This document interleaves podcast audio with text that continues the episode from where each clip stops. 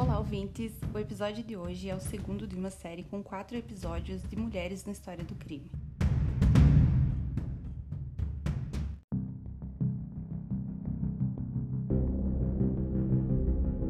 Acredita-se que a personagem de hoje, a condessa húngara Elizabeth Bathory, tenha assassinado centenas de jovens mulheres no início do século XVII. Descrita como a assassina em série mais cruel de toda a história, onde os fatos terminam e a ficção começa, não se há certeza. Em toda sua história horrível, agora é quase impossível de determinar, mas em sua fama como uma vampira lendária, ela é superada apenas pelo Conde Drácula.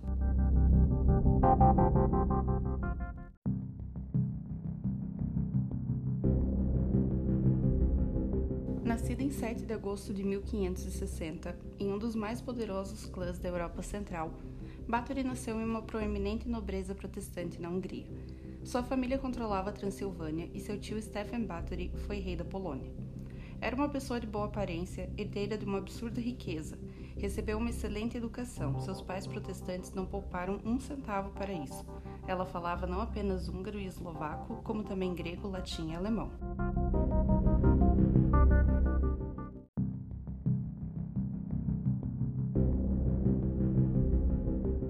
Nem tudo foram flores na infância da pequena Elizabeth. Diversos boatos afirmavam que, quando criança, ela sofria de terríveis crises de epilepsia.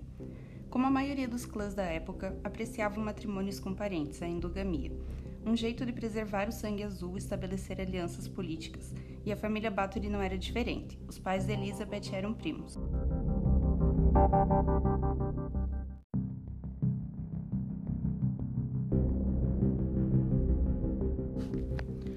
Boatos ainda diziam que Elizabeth havia testemunhado várias coisas terríveis durante a infância, como um homem sendo costurado ao estômago de um cavalo.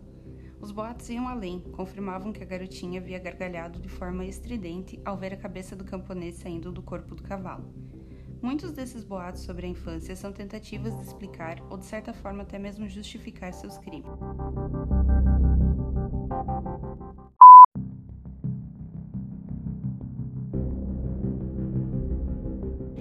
Ser extremamente inteligente, era considerada muito bonita também.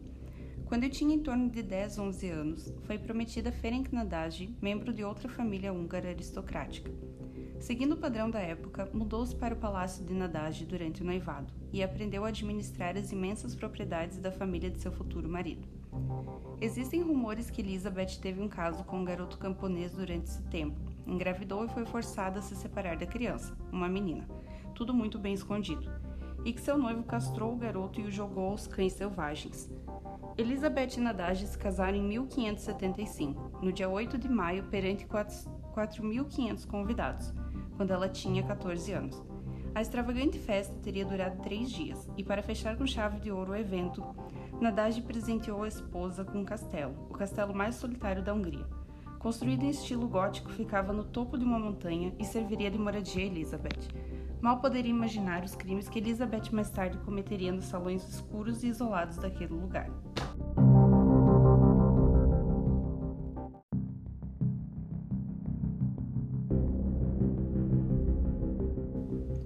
Como Elizabeth era socialmente superior ao marido, ela manteve o sobrenome Bathory e o marido o acrescentou ao seu. O casal vivia nos castelos na Dagi, na Hungria, mas Ferenc era um soldado ambicioso e costumava viajar muito, sendo assim eles mal se viam.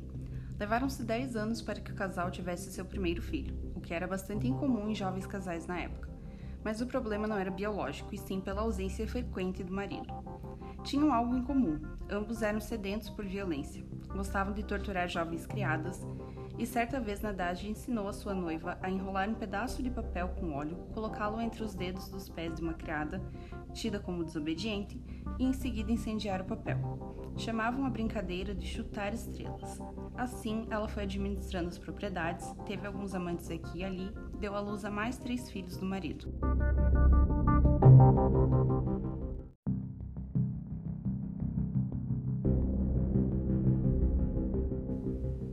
Em 1601, eis que surge uma mulher de ar misterioso chamada Ana Darvoia, se hospedando na casa deles para fazer companhia a Elizabeth. Os moradores locais a descreviam como um animal selvagem em forma de mulher. E uma vez que Ana chegou no castelo, a personalidade de Elizabeth começou a mudar. Se Nadage ensinou Elizabeth a torturar, Darvoya ensinou a matar. Vez ou outra, criadas morriam na propriedade de Nadage e Bathory, e a palavra estava começando a se espalhar sobre suas atividades sádicas. Mas, aos olhos da classe dominante, jovens camponesas eram totalmente descartáveis, e não apenas protegida pela lei, Elizabeth estava acima da lei. Quando o rei da Hungria foi obrigado a pedir dinheiro emprestado às famílias Bathory e Nadage, não apenas uma vez, várias vezes, tornou Elizabeth basicamente intocável. Escondida em seu rochoso castelo no topo da colina, ela fazia o que bem entendia. Isso não significava que ninguém notasse nada. Os pastores ficavam cada vez mais desconfiados pela frequência com que Elizabeth solicitava ritos funerários para seus criados que morriam de cólera ou causas desconhecidas e misteriosas.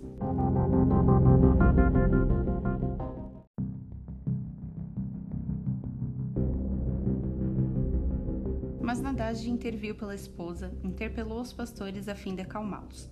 Mas ele não conseguiria proteger a esposa para sempre. Em 1604, Nadage adoeceu e morreu. Elizabeth tinha 44 anos e mais uma vez teve uma mudança na personalidade e se tornou mais agressiva e violenta. O que antes era um hobby compartilhado com o marido e depois com Darvoya se transformou em uma total obsessão.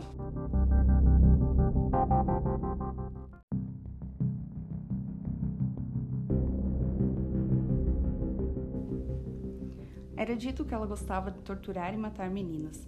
No início eram servas de seu castelo, filhas dos camponeses locais, mas depois incluíram meninas enviadas a ela por famílias nobres locais para aprender boas maneiras. Testemunhas contaram sobre suas vítimas serem esfaqueadas ou mordidas nos seios, mãos, rostos e braços, cortadas com tesouras, tendo agulhas enfiadas em seus lábios ou queimando-os com ferros, moedas ou chaves em brasa. Algumas foram espancadas até a morte e outras morreram de fome.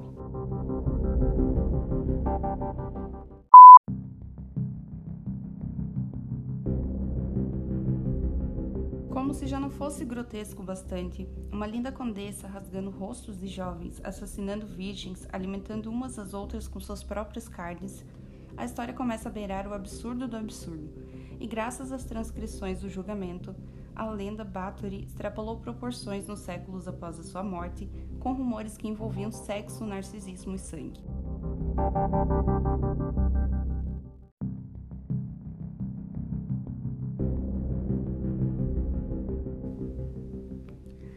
O rumor de que Elizabeth banhava-se no sangue fresco das vítimas para preservar sua beleza foi acrescentado mais tarde à história. Muitos afirmam ser apenas uma invenção, e outros acreditam plenamente, devido a um suposto relato onde uma criada que havia secado errado Elizabeth, com raiva teria sido esbofetada, e nisso pingou um sangue da serviçal no rosto da condessa. Depois de se limpar, a condessa percebeu que sua pele estava mais jovem do que antes, iniciando aí seus banhos secretos, sempre às quatro da manhã, imersa em uma banheira com sangue de virgens. Eis que temos a Condessa Sangrenta, um de seus apelidos mais famosos. Verdade ou não, sangue não faltou no lar da Condessa Elizabeth. As paredes eram todas manchadas, era tanto sangue durante as sessões de torturas que, vez ou outra, a Condessa parava, trocava de roupa e voltava para suas atividades.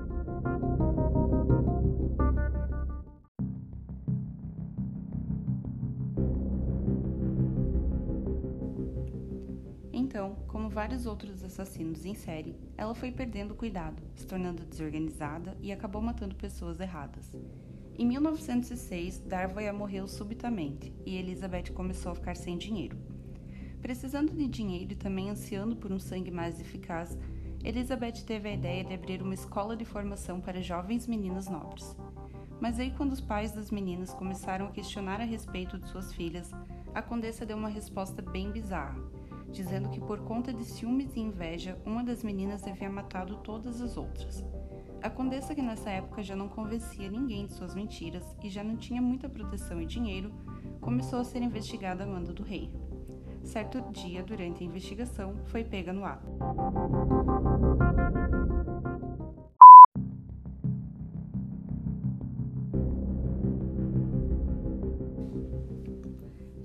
Elizabeth, mesmo sendo pega no flagra, clamava aos gritos sua inocência. Dizia que toda a culpa era de seus criados. No dia seguinte, foi finalmente presa nas masmorras do seu próprio castelo, local onde até então ela jogava os corpos de suas vítimas. Ninguém, além de Elizabeth, nunca soube ao certo quantas garotas ela matou. Alguns diziam ser entre 30 e 50, já outros 150, e uma testemunha afirmou que a condessa havia matado cerca de 650 mulheres, cujos nomes havia anotado em um caderninho.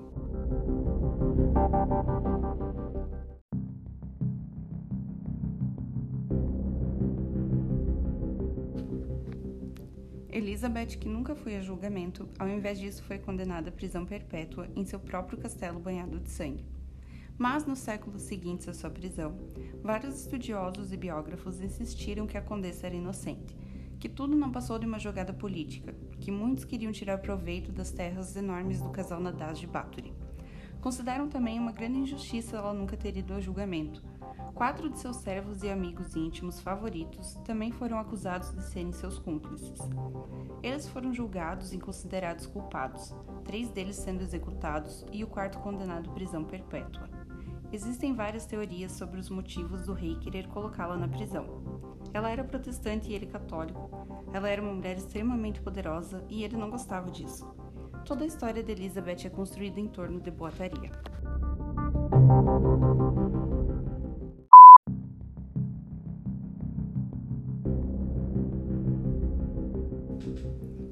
Sua história se espalhou mesmo com todos os esforços do tribunal para que isso não acontecesse.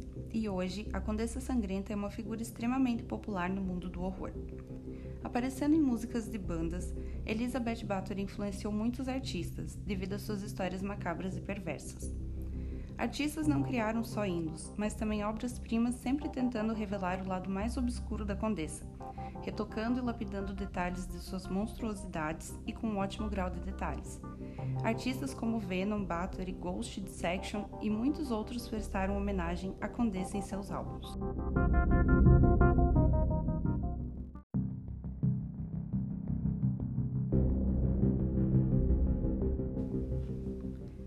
Uma rápida pesquisa do nome Elizabeth Bathory no Google Imagens para se ter noção do quão sexualizada sua lenda se tornou.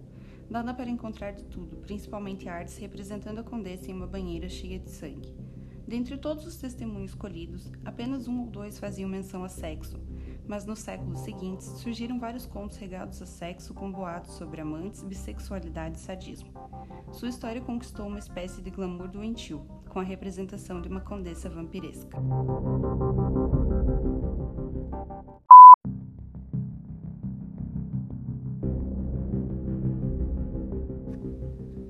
Elizabeth Bathory morreu dia 22 de agosto de 1614. Ela foi enterrada em solo sagrado, mas após queixa dos moradores, seu corpo foi posteriormente removido e levado para a cripta dos Bathory.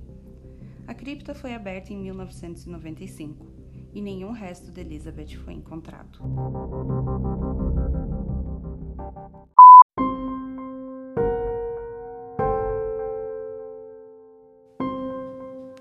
Então essa foi nossa personagem. Espero que tenham gostado. Obrigada e espero vocês na quarta-feira com mais um episódio aqui no Obscuridade.